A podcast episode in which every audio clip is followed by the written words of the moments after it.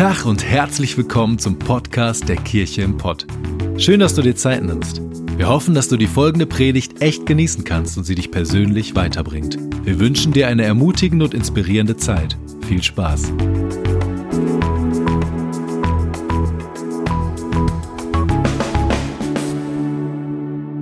Aber wir fangen heute auch eine neue Predigtserie an, die heißt We Are the Church. Und wir haben euch solche Hefte nicht nur auf den Platz gelegt, damit ihr damit wedeln könnt. Das dürft ihr natürlich auch sehr gerne.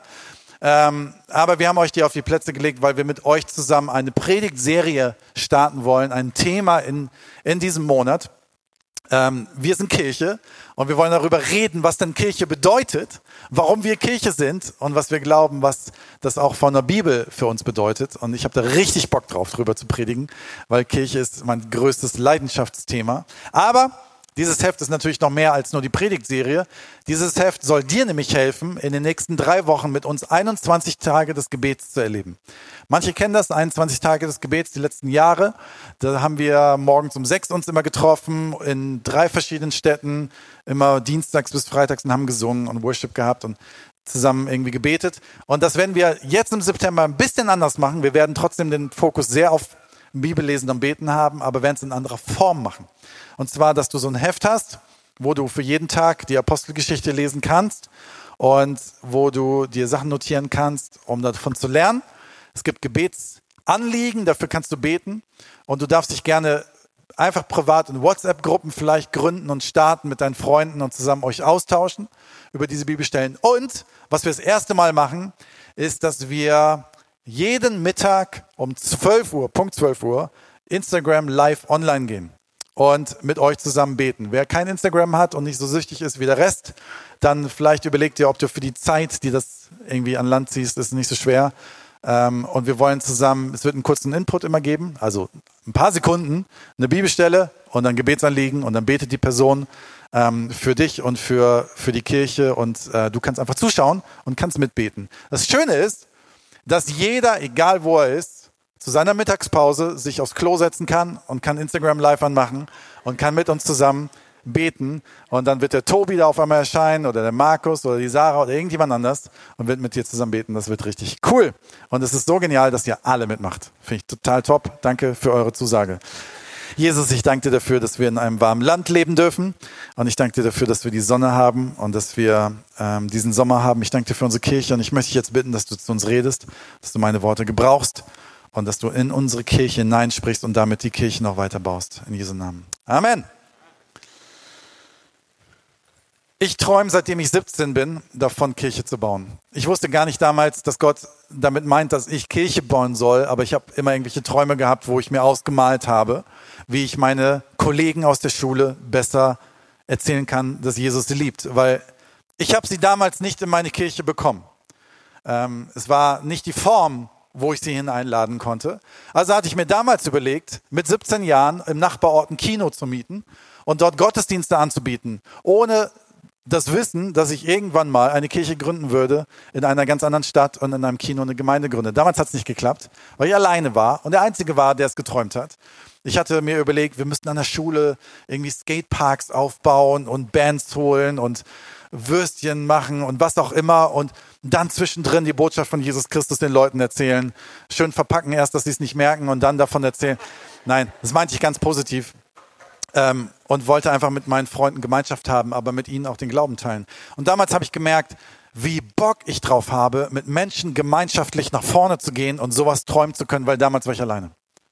Ich habe davon geträumt, irgendwann mal mit anderen zusammen sowas leben zu können und habe Jahre später im Ruhrgebiet das gefunden. Und das ist das, was ihr jetzt seht, dass wir zusammen Kirche träumen. Weil ich glaube, dass die Kirche Jesu Christi eine ganz starke Berufung hat.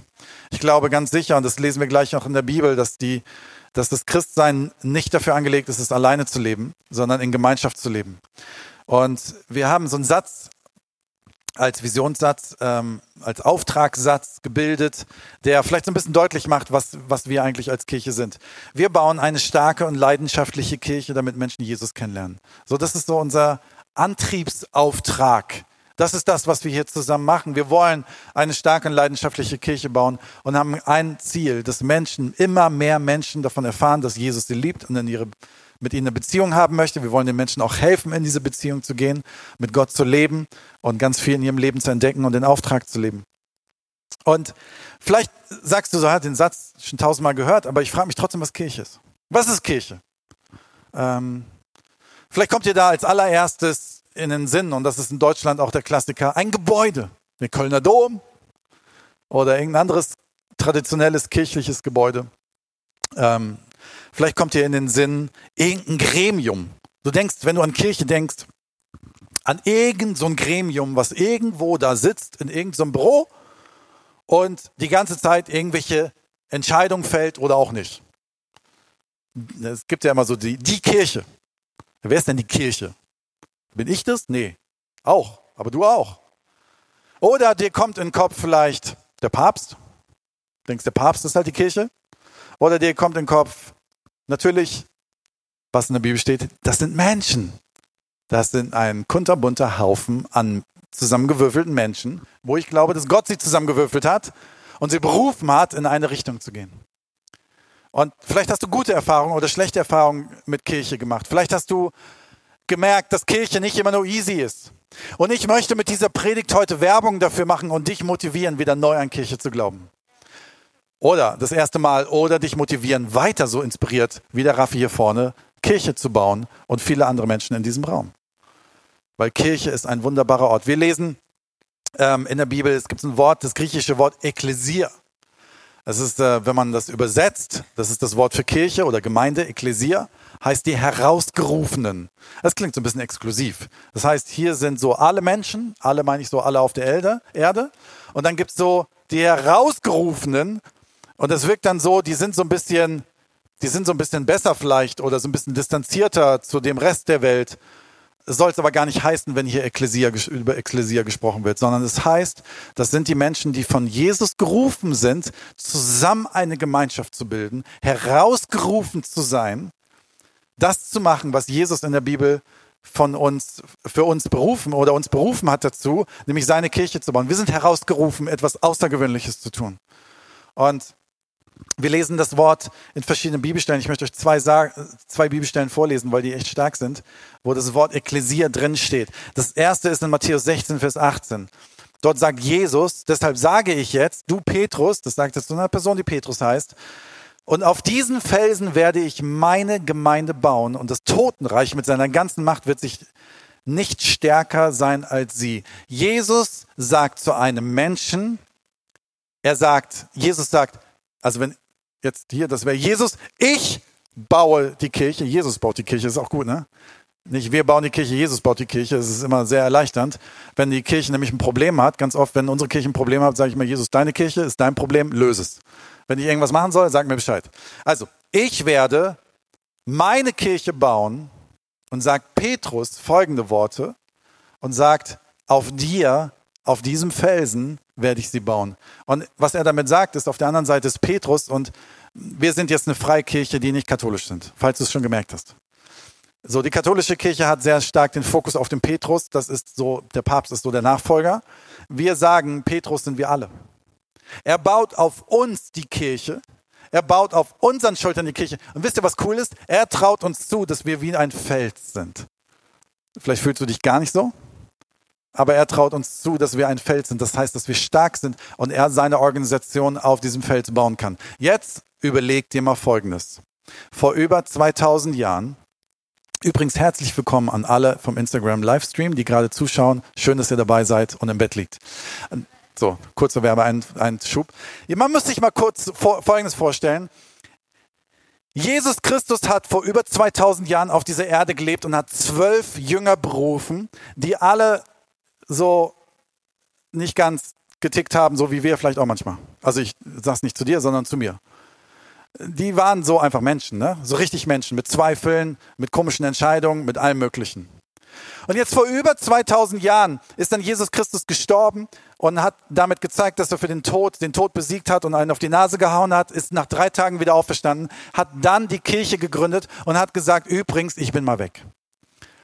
Und die Jünger dachten damals, es sind so 30 Tage, vielleicht sind es ein paar Monate. Dann kommt er wieder, wenn die damals gewusst hätten, was passiert. Egal, es ist nicht passiert, weil es war für über 2000 Jahren und Jesus ist seitdem nicht wiedergekommen. Jedenfalls nicht körperlich, sondern er ist natürlich da. Wir können an ihn glauben und er hört uns und alles Mögliche. Aber nicht so, wie sie es damals vorgestellt haben. Die dachten, der kommt wieder und baut eine neue Regierung auf. So, jetzt sind hier die Jünger, die, die, die einfach Menschen sind und kriegen von Gott gesagt, ihr baut mal die Kirche. Wisst ihr, nach menschlichen Ermessen wie lange das eigentlich eine Chance hätte, eine überlebende Organisation zu sein? Keine. Es müsste eigentlich nach menschlichen Ermessen hätten die sich spätestens nach zwei Monaten völlig zerstritten und hätten den ganzen Laden aufgelöst und hätten gesagt, macht überhaupt keinen Sinn. Mit solchen Honks will ich doch nicht zusammen irgendwelche eine Kirche bauen. Jesus soll mal wiederkommen, dann können wir weitermachen, aber so nicht. Und wisst ihr was? Die Kirche Jesu Christi hat seit 2000 Jahren überlebt. Und Gott hat gesagt, ich berufe euch als Menschen. Und dann sagt er aber was Zweites in dieser Bibelstelle. Absolut cool. Und das Totenreich mit seiner ganzen Macht wird nicht stärker sein als diese Kirche. Das heißt, diese Kirche ist dazu berufen, zu überleben. Die Kirche hat in den letzten Jahrtausend, äh, letzten 2000 Jahren, letzten Jahrhunderten sich nicht immer gebrüstet mit echt guten Sachen ja auch viel Mist gemacht. Und dass diese Kirche heute noch existiert, dass wir heute diese Kirche bauen dürfen, dass wir heute eine Theologie haben, die sagt, dass unser Glaube in Freiheit gelebt werden darf, dass wir nichts leisten müssten für eine Liebe, die wir zurückbekommen, dass wir an Jesus Christus glauben können, dass wir die Bibel überhaupt lesen dürfen. All das zeugt davon, dass das Totenreich, was für mich das Stärkste ist, was vielleicht dagegen sprechen könnte, sie nicht besiegt hat und die Kirche Jesu Christi heute noch lebt. Und das sind wir, die Kirche Pott und viele andere Kirchen auch. Und das ist absolut grandios. Und in dieser ganzen Geschichte und in dieser ganzen Dynamik dürfen wir hier zusammen mit Menschen Kirche bauen. Die zweite Bibelstelle, die es im Neuen Testament dazu gibt, ist Kolosser 1, Vers 18. Dort heißt es, er ist das Haupt, der Leib aber ist die Kirche. Was Jesus hier sagt, ist von sich selber. Er, jetzt nimm das mal, vergleich das mit dem Körper. Er ist der Kopf und wir sind der Körper. Kopf ohne Körper geht nicht. Körper ohne Kopf schwierig. So, das heißt, der Kopf könnte vielleicht noch alleine leben, aber der Kopf und der Körper gehören zusammen. Und was hier eindeutig gesagt wird, ist, dass Jesus Christus der Chef dieser Kirche ist. Jesus Christus selber ist derjenige, der diese Kirche leitet, niemand anders. Und falls du dich fragst, ob in einer Kirche wie unserer auch irgendwie andere Götter oder andere Ideologien leiten können, nein, das können sie nicht, denn wir glauben an den einen wahren, an Jesus Christus, der für uns am Kreuz gestorben ist und der die Brücke geschlagen hat zu unserem lebendigen Gott. Das ist unser Glaube und der leitet uns und niemand anders. Ja, er hat uns beauftragt als Leiter, als Pastoren, als Team, als Teamleiter, wo auch immer, diesen Auftrag auszuführen aber er bleibt immer der Leiter und das bleibt immer bestehen. Und das Schöne an diesem Bild ist auch ganz klar, dass ähm, so, da ist Jesus und er behauptet, sagt, er ist das Haupt, er ist der Kopf. Aber wir sind der Leib. Was bedeutet das? Das bedeutet, wir gehören zu Jesus. Wir gehören zu ihm. Und jetzt musst du dir mal überlegen, wenn Menschen anfangen, schlecht über Kirchen zu reden, über wen reden sie dann schlecht? Über Jesus Christus selber. Sie meinen, über Menschen zu reden, die Fehler gemacht haben. Ja, da können wir drüber reden und wir müssen uns vergeben, weil wir sind nicht perfekt. Wir müssen uns zugestehen, wenn wir Fehler machen. Wir können auch drüber reden, wenn Dinge falsch laufen. Wir können uns vergeben und wir können Dinge wieder weiterentwickeln. Aber was wir nicht machen dürfen, ist, über die lebendige Kirche, die seit 2000 Jahren überlebt hat, negativ zu reden, ob das über unsere Kirche ist oder über irgendeine Nachbarkirche. Das gibt uns nicht das Recht, weil uns gibt es nicht das Recht, über Jesus Christus und sein Leib negativ zu reden. Musste einmal gesagt sein. Jetzt geht's weiter. Was heißt also, Kirche ist ganz profan, mit einem Bild hier vorne gesprochen, sind Menschen, in meinem Bild hier Strichmännchen, weil ich keine anderen malen kann,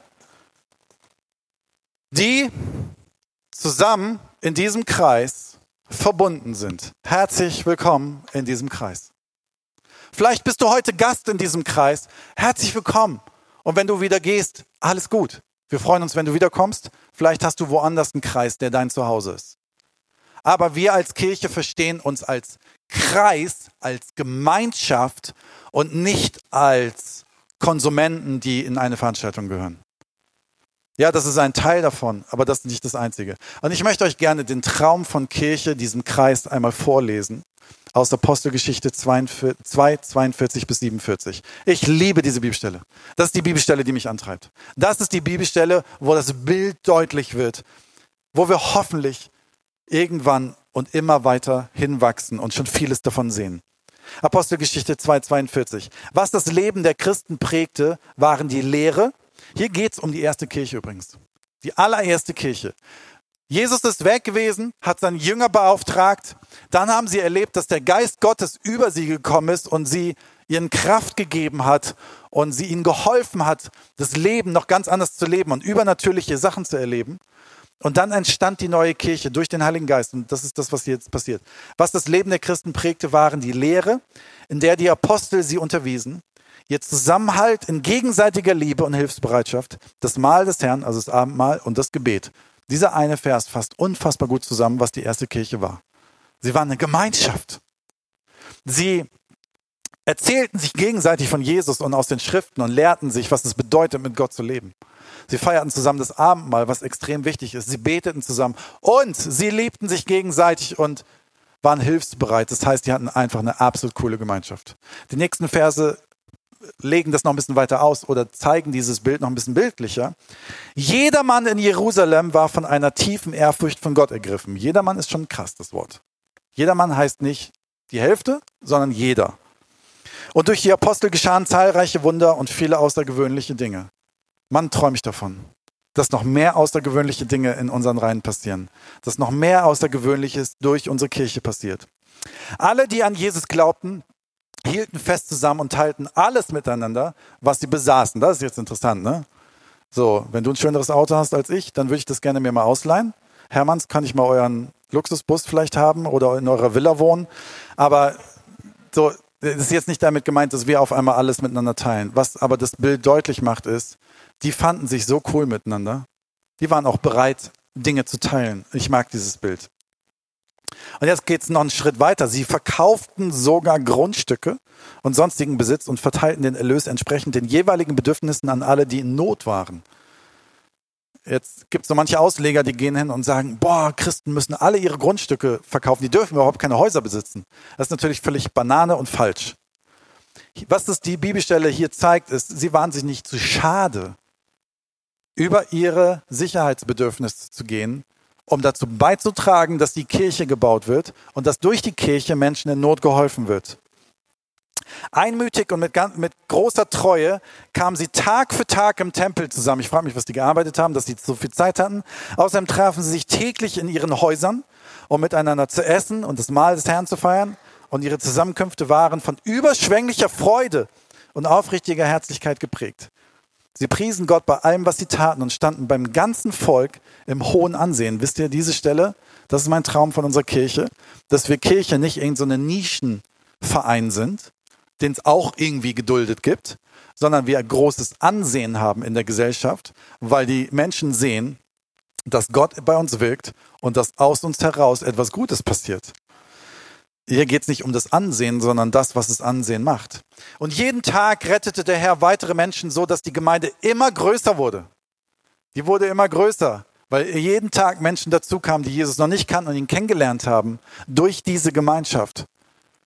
Und jetzt hast du vielleicht dieses Bild gehört, oh, das klingt toll, tolle Gemeinschaft. Und die haben irgendwie auch, die fanden sich auch alle ganz cool und dann gibt man auch mal ein bisschen Geld und damit das Ganze mal ein bisschen weiterläuft. Lehre ist sowieso gut, damit man ein bisschen lernt und und beten kann nie schaden und was auch immer.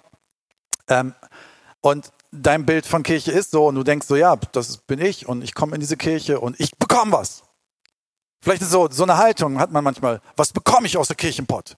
Wenn ich nichts mehr bekomme, dann, warum soll ich dann noch kommen? Dann suche ich mir halt eine andere Kirche, wo ich was bekomme. Das Bild ist völlig kurz. Weil wenn du sagst, ich will in eine Kirche gehen, wo ich einfach nur was bekomme, dann wären wir irgendeine Veranstaltung, irgendeine so eine Motivationsveranstaltung oder irgendeine Trainingsveranstaltung, sondern wir sind eine Gemeinschaft. Das ist ein Riesenunterschied. Wir sind eine Gemeinschaft. Jetzt sagst du vielleicht, ich kann aber nicht mehr jeden kennen. Stimmt. Umso größer das Ding ist, umso weniger kann ich jeden kennen. Jetzt muss es denn so sein, dass eine Kirche so groß ist? Naja, wenn ich diese Bibelstelle sehe, hier waren über 3000 Menschen, die Jesus kennengelernt haben und es stoppte nicht. Das heißt, es wurde größer. So, das heißt, wenn wir den Auftrag haben, eine starke und leidenschaftliche Kirche zu bauen, damit Menschen Jesus kennenlernen, dann werden hier noch mehr Menschen können, kommen und wir werden noch mehr Gottesdienste feiern müssen und in mehr Städte gehen. Das wird passieren. So, das heißt, ich habe auf der einen Seite auf einmal immer größer und diese Gemeinschaft, die so schön klingt in der Apostelgeschichte, wird auf einmal so, wie kann ich dann noch mich da in der Gemeinschaft fühlen? Wie geht es denn? Und ich möchte dir gerne sagen, es ist immer wichtig, dass wir, und das wird, solange Sarah und ich diese Kirche leiten, wird diese Kirche, werden wir dazu beitragen. Ob sie wächst, weiß ich nicht, aber wir werden dazu beitragen und alles tun, dass die Kirche wächst. Weil wir ein Herz haben für viele Menschen, die Jesus kennenlernen. Das heißt, sie wird größer. Aber auf der anderen Seite muss sie auch immer kleiner werden. Das widerspricht sich nicht. Die Kirche wird immer größer, aber sie muss immer kleiner werden. Du brauchst in einer Kirche einen Ort, wo du fünf bis sechs Menschen kennst und sie dich kennen Weißt du, ich kann nicht mehr jeden kennen in dieser Kirche, aber ich hoffe, jeder wird gekannt von irgendjemandem. Das nennen wir bei uns Team, dass du in einem Team mitarbeitest. Und wenn du nicht mitarbeiten möchtest, was schade ist, weil du kannst hier viele coole Sachen erleben, kannst du einfach in eine Family Group gehen. Und jetzt bitte ich Markus Breuer mal ganz kurz nach vorne und zu sagen, was auf den Punkt gebracht. Zwei Sätze. Was ist eine Family Group und was kann ich gerade tun, wenn ich genau die Sehnsucht gerade habe, dass Kirche für mich kleiner wird?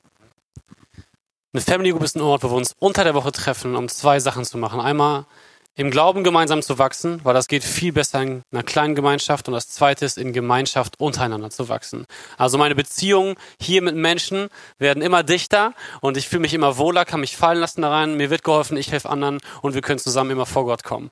Was kann ich machen, um in sowas reinzukommen? Gerade kannst du dich immer noch anmelden als Leiter ähm, auf unserer Website. Und wir werden, ich glaube, Dienstagabend ist das, werden wir einen Hangout haben, wo alle Leiter geschult werden. Und wenn du sagst, boah, ich möchte mein Haus öffnen, ich möchte Leute einladen, um diese kleine Gemeinschaft zu haben, dann darfst du dich gerne als Leiter anmelden.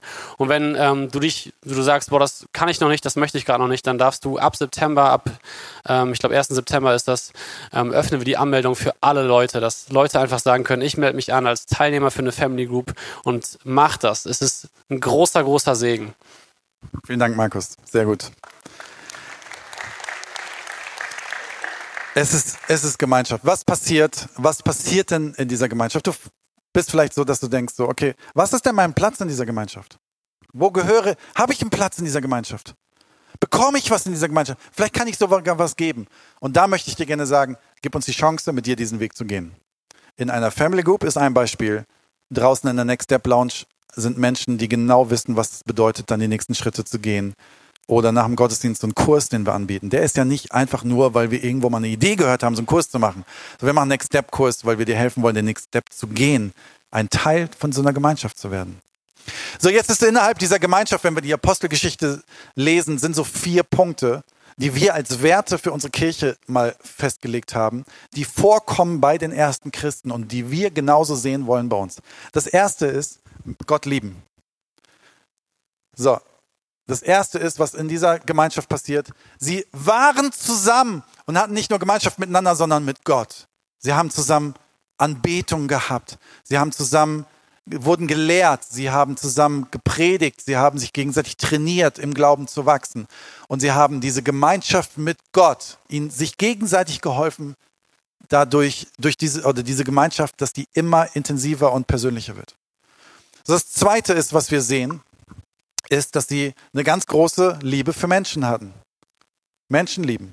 Und wir haben als Kirche, das sieht auch hier vorne, Gott lieben, Menschen lieben. Das ist ganz, das ist die zwei Wörter, die wir am Anfang über unsere Kirche gestellt haben. Das heißt, die haben, und das ist jetzt so interessant, wenn du in eine Gemeinschaft kommst, wenn du in so eine Gemeinde kommst, ist die Frage, bist du bereit, diese Menschen zu lieben, die in dieser Gemeinschaft sind? Ja, du musst nicht jeden hier lieben. Du musst nicht mit jedem hochpersönlich sein. Aber mir geht es grundsätzlich darum, du kannst nicht in eine Gemeinschaft kommen und sagen, ich mag die Menschen gar nicht. Sorry, aber dann wird es schwierig. Jetzt wissen wir alle, Liebe ist nicht immer nur ein Gefühl, sondern eine Entscheidung. Nicht immer ist mein Gefühl in der Ehe so hoch, dass ich sage, das trägt durch Krisen, sondern was trägt durch Krisen, dass ich mich entschieden habe, meine Frau zu lieben. Und genauso ist es mit einer Kirche. Ich habe mich entschieden, diese Gemeinschaft zu lieben. Meine Frage ist in dich, hast du dich irgendwann mal entschieden, in einer Gemeinschaft zu sein, die sich Christen nennen, egal ob diese Kirche, eine andere Kirche, und zu sagen, ich entscheide mich durch dick und dünn in dieser Truppe zu sein, um mich darauf einzulassen. Es ist extrem wichtig. Das nächste, unter Menschen lieben, ist natürlich überhaupt keine Frage. Nicht nur, dass wir untereinander eine coole Gemeinschaft haben, sondern dass aus dieser Gemeinschaft ganz viel Liebe und ganz viel Hilfe in diese Welt geht. Und da sind wir noch ganz am Anfang und werden noch viel erleben in den nächsten Jahren. Das nächste ist, Beste geben. Sie haben in dieser Gemeinschaft das Beste gegeben. Bei denen waren es Grundstücke. Ich weiß nicht, was das für dich übersetzt bedeutet, dein Bestes zu geben in eine Gemeinschaft hinein. Aber sie waren bereit, ihr Bestes zu geben. Und wir haben irgendwann mal gesagt, nicht das Beste, nicht die Reste, sondern das Beste fürs Reich Gottes. So der Klassiker, hey, die Jugend hat so einen Keller aufgemacht. Ja, ich habe noch so ein altes Sofa zu Hause, wo man gar nicht mehr drauf sitzen kann, aber das könnte ich euch spenden. Das wollen wir aber gar nicht haben. Wenn du nicht mehr darauf sitzen willst, wollen unsere Jugendlichen nämlich auch nicht darauf sitzen. Wir wollen das Beste geben für das, was in der Kirche passiert. Und jetzt sehe es nicht mit einem Sofa nur, bleib mich an dem Bild hängen, sondern sehe es vielleicht mit dem, wie wir uns Gedanken machen, unsere Gemeinschaft so zu bauen, dass die Menschen hilft, sich zu integrieren, dass sie auf Menschen zugeht und rausgeht und Menschen hilft, Jesus kennenzulernen und in ihrem Leben weiterzukommen. Lasst uns unser Bestes geben mit unseren Gaben, die Gott uns gegeben hat, mit unseren Finanzen, die Gott uns gegeben hat. Das nächste ist Spaß haben. Ha. Ja, muss man in der Kirche Spaß haben? Die Bibel ist doch so ernst. Also hier in der Bibelstelle in der Apostelgeschichte heißt es, ihre Zusammenkünfte waren von überschwänglicher Freude bestimmt. Also Freude ist hier, überschwängliche Freude ist da drüber. Ich glaube, da ging es nicht darum, dass sich alle hingestellt haben und gezwungen gegrinst haben, sondern die haben richtig Bock gehabt und die haben Spaß gehabt und die haben Freude in sich drin gehabt, weil sie wissen, dass ihr ganzes Leben von jemandem abhängt, der für sie am Kreuz gestorben ist. Ihnen kann nichts passieren, selbst das Totenreich kann sie nicht überwinden. Da haben wir allen Grund zur Freude, oder? Und ich glaube, dass jede Kirche gut dran ist, wenn sie ein bisschen Spaß hat wenn sie lacht. Und wenn sie nicht nur selber weiß, dass ihr gut geht, weil Jesus in ihrem Leben ist, sondern dass wir wirklich miteinander Spaß haben. Und dass wir das Leben nicht immer so ernst nehmen, wie es ist. Ich glaube, es ist extrem wichtig. So, jetzt sind das so verschiedene Punkte. Was so interessant ist, in einer, zumindest in einer deutschen Kirche entdecke ich das manchmal, dass wir so, so einen Zusammenhalt haben aus diesen Punkten. So, das hält uns zusammen, unser Glaube an Jesus Christus, dass wir uns gegenseitig lieben, dass wir unser Bestes geben, dass wir Spaß haben, so, dass wir unseren, dass wir einen Auftrag haben, eben rauszugehen. Das hält uns alles so zusammen. Wisst ihr was ganz oft? Aber das Kriterium für Menschen ist, um hier reinzugehen, gar nicht die Punkte, sondern der Style der Kirche. Aber weißt du was? Der Style der Kirche hält nicht eine Kirche zusammen. Weil spätestens dann, wenn du an dem Morgen das Schlagzeug nicht so laut gut fandest oder wie rum auch immer, findest du auf einmal die Kirche doof. Die Kirche solltest du doof finden, wenn wir nicht mehr über Jesus reden. Die Kirche solltest du doof finden, wenn wir nicht mehr richtig unseren Job machen, um Menschen zu lieben. Und dann sollten wir dran arbeiten, aber nicht aufgrund von Stil. Ja, wenn du mehr Orgel liebst, dann ist vielleicht eine andere Kirche etwas besser als unsere. Aber es gibt ja viele andere gute Kirchen auch mit Orgel und dann kannst du dann zu Hause finden. Aber der Style sollte nicht der einzige Grund sein. Wer bist du in dem Ganzen? Dietrich Bonhoeffer hat mal gesagt, christliche Gemeinschaft ist eine der größten Gaben, die Gott uns gibt. Jetzt wirklich? Die nerven mich doch immer alle. Die, das sind alles Menschen. Die sind alle nicht perfekt. Ach, die größte Gabe ist, wenn ich zu Hause mit meiner Bibel sitze und Hillsong mir über YouTube 28.000 Mal angucke. Dann geht's mir gut. Ja, natürlich. Weil keiner dir erzählt, dass dein Charakter manchmal quer ist. Du manchmal vielleicht auch nicht an andere aneckst, weil sie quer sind. Gemeinschaft ist immer ungemütlich. Gemeinschaft ist nie perfekt. Und sorry, ihr habt dann einen falschen Pastor, wenn du eine perfekte Gemeinde möchtest. So, das heißt, wir sind nicht perfekt, aber wenn Dietrich Bonhoeffer sagt, christliche Gemeinschaft ist eine der größten Gaben, die Gott uns gibt, dann glaube ich daran, dass es eine, dass diese Gemeinschaft von Gläubigen zusammen, die sich Kirche nennt, eine ganz, ganz, etwas ganz Besonderes in sich begraben hat, was es zu entdecken gibt. Und ich möchte dir Mut machen, das neu zu entdecken, wenn du es verloren haben solltest. Viele haben immer so einen wahnsinnigen Anspruch an diese Gemeinschaft. Die Kirche müsste mal. Die Kirche müsste mal mehr und so. Die Kirche müsste mal darüber auch reden und das. Ja, wen meinst du damit? Ich weiß nicht, wen du damit meinst. Das Ernüchternde ist, ich möchte gerne einen Satz sagen, der mir so bewusst geworden ist. Mein Anspruch an die Kirche, wer es auch immer sein mag, denn das sind wir alle, mein Anspruch an die Kirche sollte der gleiche Anspruch sein, den ich an mich, mich selber richte. Weißt du was, ich muss erstmal auf mich selber gucken und überlegen, lebe ich diese Werte, bevor ich diesen Anspruch an andere lege? Und keiner wird sie perfekt leben. Keiner hat es auch erwartet von dir, also erwartet es auch nicht von der Gemeinschaft, sondern lass uns untereinander erwarten, dass wir zusammen auf dem Weg sind. Und hinfallen und wieder aufstehen und kämpfen und beten und Leidenschaft in das reingeben, was Gott uns gegeben hat. Noch ein Satz von Dietrich Bonhoeffer. Wer seinen Traum von einer christlichen Gemeinschaft mehr liebt als die christliche Gemeinschaft selbst, der wird zum Zerstörer jeder christlichen Gemeinschaft. Wenn das für dich gerade so theoretisch war, theoretisch, theoretisch war, dann, ich musste auch dreimal lesen, deswegen lese ich noch einmal. Wer seinen Traum von einer christlichen Gemeinschaft mehr liebt als die christliche Gemeinschaft selbst, der wird zum Zerstörer jeder christlichen Gemeinschaft. Weißt du, was mir aufgefallen ist? Es laufen ganz schön viele Menschen rum, die uns coachen wollen. Es laufen ganz schön viele Menschen rum, die wissen theoretisch total gut, und das stimmt auch, dass sie das wissen. Das ist genauso wie ich weiß, wie Schalke 04 wirklich laufen sollte, damit sie endlich Meister werden. Aber eigentlich habe ich keine Ahnung. Aber sie wissen theoretisch, wie Kirche geht und wissen es sogar richtig. Aber mein Glaube oder mein, meine Konzentration auf dieses Wissen verändert nicht diese Welt sondern das, was hier steht. Wenn du diesen Traum von Kirche mehr liebst als die Menschen in diesem Traum und dich darauf einlässt, wirst du zum Zerstörer, steht hier, dieser Gemeinschaft. Warum? Weil du dich die ganze Zeit erhebst über die anderen und sie gar nicht liebst. Ein Riesenproblem. Wenn du eines unserer vier Werte rausnimmst, eine Sache aus diesem Ding, dann wird das ganze Ding kippen. Das ist ja manchmal so ein bisschen das Empfinden, oh, lass uns mehr Worship machen, lass uns mehr lehren, lass uns mehr das tun. Aber weißt du was, nur das Gesamte und wir zusammen können diesen Weg gehen, wenn wir uns aufeinander einlassen. Und ich möchte dir gerne sagen, vielleicht ist es für dich dran, dass du sagst, ich höre mal auf, an die ominöse Kirche meine Erwartung zu stellen, sondern fange wieder an, mich einzulassen, diese Gemeinschaft zu lieben, zu vergeben, sie zu sehen, sie zu segnen und auf sie zuzugehen.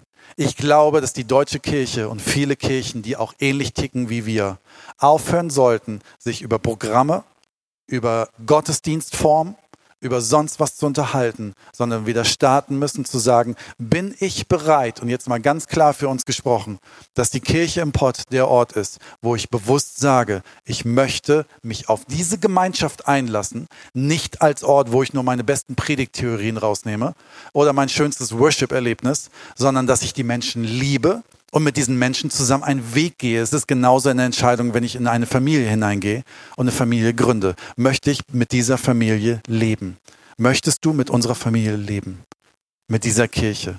Und diese Entscheidung muss ich fällen. Wenn ich merke, ich bin rausgerutscht, muss ich sie auch fällen. Möchte ich wieder rein oder möchte ich draußen bleiben? Hier geht es nicht um Exklusivität. Überhaupt nicht. Diese Gemeinschaft sollte mega offen sein. Jeder darf rein und rausgehen, wie er will. Wir sind keine Sekte. Aber trotzdem muss ich in einer Gemeinschaft überlegen, möchte ich mich darauf einlassen? Kurz drei Punkte, die dir da vielleicht helfen können. Habe ich verstanden, worum es geht? Kann dir vielleicht helfen. Habe ich verstanden, worum es in dieser Gemeinschaft geht? Kann dir helfen. Das zweite ist, bin ich bereit, Zeit zu investieren, wieder auf diese Menschen zuzugehen und in dieser Gemeinschaft zu leben? Du kannst nicht nur sonntags kommen, in der letzten Reihe sitzen, für alle in der letzten Reihe sitzen, herzlich willkommen, schön, dass ihr da sitzt. Das ist keine Wertung zur letzten Reihe. Ihr wisst, manchmal ist es eine Haltung, in der letzten Reihe zu sitzen und zu sagen, ich gehe aber wieder, ich lasse mich aber nicht auf die Gemeinschaft ein. Das ist ein Riesenunterschied. Bin ich bereit, wieder Zeit zu investieren, mir eine Family Group zu suchen, mir ein Team zu suchen, wo ich mitarbeite? Und das dritte ist, bin ich bereit zu vergeben? Vielleicht hast du mal in irgendeiner Kirche oder in unserer Kirche Verletzungen erlebt. Und das ist gut möglich. Wie nochmal, ich das schon zigmal gesagt habe, wir sind Menschen. Wir sind nicht perfekt. Aber eine Gemeinschaft lebt davon, dass wir uns gegenseitig vergeben. Das hat Jesus uns gegeben als Tool, als Schlüssel, wie Gemeinschaft funktionieren kann. Eine letzte Bibelstelle.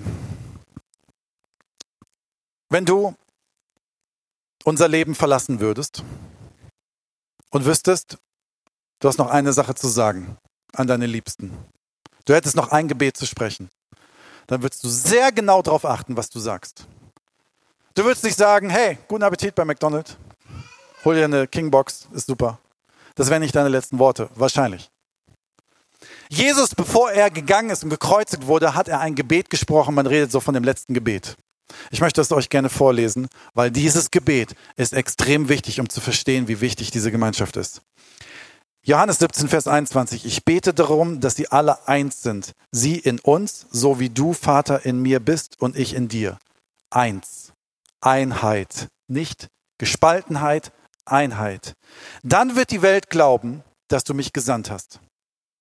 Hier steht nicht Jesus, dass Jesus sagt, ich bete für die Kirche, dass sie wieder entdeckt, wie sie besser Menschen erreichen können. Ich bete nicht darum, mein letztes Gebet ist nicht für Weltfrieden. Mein letztes Gebet ist nicht für was auch immer. Hier ist mein letztes Gebet. Sein letztes Gebet, was er spricht. Und es scheint ihm extrem wichtig gewesen zu sein weil er genau gewusst hat, wie sensibel diese Gemeinschaft ist. Er betet darum, dass die Einheit dieser Gemeinschaft bestehen bleibt. Warum ist die so wichtig? Die ist so wichtig, weil die Hoffnung für unsere Gesellschaft und unser Land in unserer Gemeinschaft liegt. Das ist ein steiler Satz, oder? Die Hoffnung für unser Land und für unsere Gesellschaft liegt in der Einheit dieser Kirche. Das bin ich 100% von überzeugt. Denn Jesus wusste ganz genau, wo Menschen zusammen in eine Richtung gehen, in eine Richtung ihre Ressourcen geben, in eine Richtung zusammen träumen und schauen. Wo Einheit ist, das wissen wir aus jedem Fußballverein, passieren die grandiosen Dinge. Da werden auf einmal Leute von irgendwelchen unterklassigen Vereinen kommen ganz weit nach oben, wenn Einheit da ist. Und er weiß ganz genau, wenn die Kirche eins bleibt und in eine Richtung schaut und eins, ein Fokus hat, wie viel möglich ist in dieser Welt, die so kaputt ist, wie viel möglich ist in unserer Welt, die Einheit überhaupt nicht kennt. Und wenn das dein Gebet ist, dann müssen wir darauf achten, dass wir wirklich eins bleiben. Jesus brauchte nicht für die Welt zu beten, sondern muss für uns beten für unsere Einheit in unserer Gemeinschaft, weil aus ihr eine unfassbare Kraft kommt. Der Plan von Jesus war nicht mehr Gottesdienste, nicht mehr Programme, nicht mehr Aktivismus. Sein Plan sind Menschen, die sich versammeln und darüber eins sind, was sie wollen. Und wenn du Bock hast, mit unserer Visionssatz und unserem Auftrag, vielleicht ist es wie so ein Schnitt gerade in unserer, keine Ahnung, habe ich nicht geplant, aber irgendwie, wenn du sagst, ich will mich neu drauf einlassen, herzlich willkommen mit unperfekten Menschen, die wieder Fehler machen werden oder irgendwann Fehler machen werden, nach vorne zu gehen, dann habe ich Bock mit euch in Einheit nach vorne zu gehen. Aber alles andere ist ziemlich dämlich. Denn Nicht-Einheit ist sehr anstrengend. Der Teufel hat keine Angst vor einer großen Kirche. Wisst ihr, wovor der Teufel Angst hat? Ist vor einer Kirche, die sich nicht eins ist. Die sich nicht eins ist. Weil hier ist alles möglich durch Jesus Christus und nicht durch unsere Kraft. Es geht nicht um Gleichheit. Es geht nicht darum, dass wir alle gleich aussehen und das Gleiche denken und das Gleiche sagen.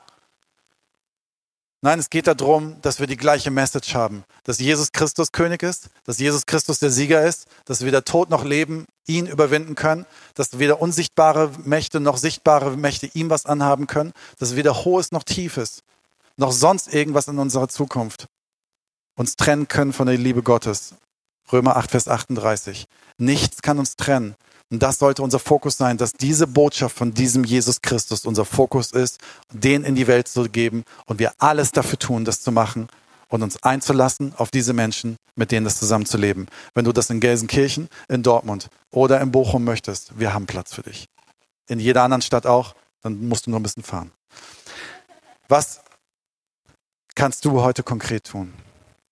Ich möchte dir gerne vier Punkte nennen, und vielleicht helfen dir diese Punkte zu überlegen, dass du einen dieser Punkte in deinem Leben überwindest. Das erste ist Stolz. Vielleicht lässt du heute Morgen Stolz zur Seite. Wisst ihr was Stolz? Stolz ist so ein ekelhafter Ich meine jetzt nicht gesunder Menschenstolz, so, oh, ich bin stolz auf meine Töchter, das ist alles gesund. Aber ich meine Stolz, der dich erhebt über andere. Der die ganze Zeit den Fokus hat. Du gehst in eine Gemeinschaft, aber dein Stolz sagt die ganze Zeit, ich bin eigentlich besser als alle anderen, die haben es alle nicht verstanden. Wenn du in ein Worship-Team gehst und denkst, du weißt immer alles besser, weißt du, was dann passiert? Keine Einheit. Stolz ist so ekelhaft. Und vielleicht ist es heute so, dass du sagst, ich gebe meinen Stolz ab. Ich gebe ab, dass ich denke, immer alles wissen zu müssen. Dass ich denke, dass ich immer alle Antworten habe. Dass ich denke, wie Kirche eigentlich zu laufen hat. Ich gebe ihn ab. Und wenn du den nicht abgibst, wird es dich hindern, dich neu oder das erste Mal auf so eine Gemeinschaft einzulassen. Das zweite ist Angst. Ihr kennt es, wenn ihr meine Frau ein paar Mal predigen habt gehört, dass sie immer darüber gesprochen hat, über ohne Stolz und ohne Angst wollen wir diese Kirche bauen. Ich bin vom Typ her eher schüchtern. Mir fällt es nicht schwer, hier vorne mit dem Mikrofon vor euch zu stehen, mittlerweile. War auch mal anders. Mir fällt es aber schwer, auf eine Party zu gehen, wo ich nicht viele Menschen kenne. Bin ich schüchtern. Ich kann das nachvollziehen, dass Menschen hier reinkommen und sagen, ich habe Angst, mich auf Gemeinschaft einzulassen. Ich weiß gar nicht, ob die Menschen mich mögen. Ich weiß gar nicht, ob sie mich annehmen. Ich weiß gar nicht, ob ich meinen Platz finde. Und vielleicht ist es heute Morgen dran, dass du deine Angst zur Seite legst und sagst, Jesus, nimm meine Angst davor, mein Herz zu öffnen. Weil das Schöne ist, wenn zwei Menschen ihr Herz öffnen, dann können Menschen sich miteinander koppeln. Wenn ein Mensch hart ist und stolz ist, ist es schwer. Oder wenn ein Herz so ängstlich ist, dass es die ganze Zeit zumacht, ist es auch schwer. Also lass uns unsere Angst überwinden. Das Dritte ist, was du überwinden kannst, ist dein Perfektionismus. Ich glaube daran, dass unsere Gesellschaft gerade daran krankt, dass wir alles Perfekte immer wollen. Wir wollen den perfekten Partner, den perfekten Job, das perfekte Auto, die perfekte Wohnung. Wir wollen die perfekte Kirche. was wir dann zum Schluss machen, ist, dass wir gar nichts machen. Weil wir werden das Perfekte nicht finden. Es gibt nicht den perfekten Partner. Es gibt nicht die perfekte Kirche. Es gibt nicht die perfekte Wohnung, auch nicht das perfekte Auto. Die Frage ist, bist du bereit, deinen Anspruch an Perfektionismus mal zur Seite zu legen? Weil dein Anspruch an Perfektionismus wird niemals dir ein Schlüssel sein, dich einer Gemeinschaft anzuschließen, weil wir nicht, nochmal, nicht perfekt sind. Das vierte, was du überwinden kannst, ist Undankbarkeit. Wir sind gestern spontan morgens an den Strand gefahren, weil Bochum ist ja in der Nähe vom Strand. Ich finde es total gut, dass wir im Ruhrgebiet in der Nähe vom Strand leben. Hat nur drei Stunden gedauert, mit Stau vier Stunden, aber es ist in der Nähe. Es ist nur die Frage der Perspektive. Und die Hinfahrt war nicht so schön, weil meine Töchter sind von Natur aus so lebendig und waren es dann noch mal mehr. Und ich konnte auch Conny das Hörbuch nicht mehr hören. Und dann stand ich in einem Stau, der eine Stunde ging. Und wenn du nur drei Stunden Fahrt hast für sechs Stunden Strand und drei Stunden wieder zurück musst, ist eine Stunde Stau der Horror mit zwei lebendigen Mädels hinten im Kofferraum. Nicht im Kofferraum, auf der Rückbank. Und ich bin da lang gefahren, die Sonne schien und ah, es ist alles die Kinder und der Stau und überhaupt und ich will mal schneller fahren und Wahrscheinlich liegen da auch so viele Touristen am Strand und dann hat es irgendwann einen Schlag in meinem Kopf gemacht oder in meinem Herzen oder wo auch immer. Und ich habe gedacht, halt die Fresse. Du fährst gerade in einem Auto. Du konntest heute Morgen tanken. Du konntest es bezahlen. Du hast zwei wunderschöne Töchter auf der Rückbank, die gesund sind. Du hast die Traumfrau neben dir sitzen. Du fährst gerade in einem freien Land wo es Frikandeln gibt. Und fährst an den Strand. Bin ich bescheuert, undankbar zu sein? wisst ihr was? Der ganze Tag war einfach nur geil. Deine Dankbarkeit ist der Schlüssel manchmal zu deinem Glück. Hör auf, undankbar zu sein. Hör auf, undankbar in irgendeine Kirche zu gehen und zu sagen, ah, schon wieder hier und da und da muss ich da sitzen und da ist Kaffee und was auch immer. Weißt du, wenn du so in eine Gemeinschaft gehst, ganz ehrlich, kein Mensch wird dich mögen. Wer mag jemanden, der undankbar ist? Wir kommen am Sonntagmorgen in den Stadtpark, die Sonne scheint. Es sind Menschen, die sich morgens früher auf den Weg gemacht haben als ich und haben Technik aufgebaut. Danke. Da stehen Menschen an der Straße und haben sich ein T-Shirt angezogen, um mich freundlich zu begrüßen. Dankeschön. Ich komme an eine Kirche, wo Menschen freiwillig, ohne Geld dafür zu bekommen, ja, sie nehmen Geld, weil sie die Kaffeebohnen kaufen müssen, aber sie machen mir freiwillig Kaffee. Dankeschön. Ich komme an eine Kirche rein, in einen Gottesdienst, die gestartet wurde von Menschen, die pioniert haben und ganz schön viel dafür bezahlt haben. Dankeschön. Ich komme an eine Kirche, die wächst und die weiß, wo sie hin will. Dankeschön. Ich komme an eine Kirche, wo Gottes Wirken eindeutig am Werk ist. Dankeschön. Was dir alles nicht passt, lass den Schrott mal zur Seite. Der hat hier nichts zu suchen, weil er wird dich hindern, dass du glücklich wirst. Uns ist egal. Mach dir keine Sorgen um uns. Ich mache mir Sorgen um dich. Fang an, dankbar zu werden. Fang an zu sehen, was Gott schon tut. Und deine Augen werden geöffnet. Und du wirst sehen, was noch Gutes passieren kann. Denn dankbaren Herzen fliegt eine Menge zu. Lass uns dankbar Kirche bauen. Denn wir haben allen Grund, dankbar zu sein. Sei Überwinder deiner Dinge. Sei Überwinder dieser, einer dieser vier Punkte, damit wir mal weitermachen können. Denn wir haben noch so viel vor. Lass uns zusammen aufstehen. Ich lade dich ein, die Augen zu schließen und dich zu fragen, ob einer dieser Punkte ein Überwinderpunkt für dich heute ist. Merkst du, ich muss meinen Stolz überwinden? Merkst du, du musst deine Angst überwinden? Dein Perfektionismus, dein Anspruch oder deine Undankbarkeit? Wenn du erwischt wurdest heute Morgen für dich einfach, merkst, ich, ich merke, ich möchte gerne das überwinden. Ich möchte mich wieder neu einlassen auf die Gemeinschaft und muss das dafür überwinden. Dann lade ich dich ein, kurz deinen Arm zu heben. Nicht für mich, sondern vor Gott. Und dass ich einfach von hier vorne für dich beten kann. Jesus, ich danke dir für Menschen, die gerade überwinden wollen. Und das Schöne ist, dass sie sich gerade an dich wenden. Und dass du Einheit bauen willst, das hast du so deutlich in der Bibel geschrieben. Das hast du uns so deutlich mitgegeben. Deswegen bin ich mir 100% sicher, dass du gerade Menschen überwinden lässt durch deine Kraft und durch deine Stärke, Heiliger Geist. Ich möchte dich bitten, Heiliger Geist, dass du uns überwinden lässt, Dinge, die uns hindern, damit unsere Gemeinschaft zu einer Gemeinschaft wird, die der Apostelgeschichte immer ähnlicher wird. Damit Menschen erkennen, wie toll du bist und dass jeden Tag Menschen hinzugefügt werden zu seiner Gemeinde. Segne uns in Jesu Namen. Amen.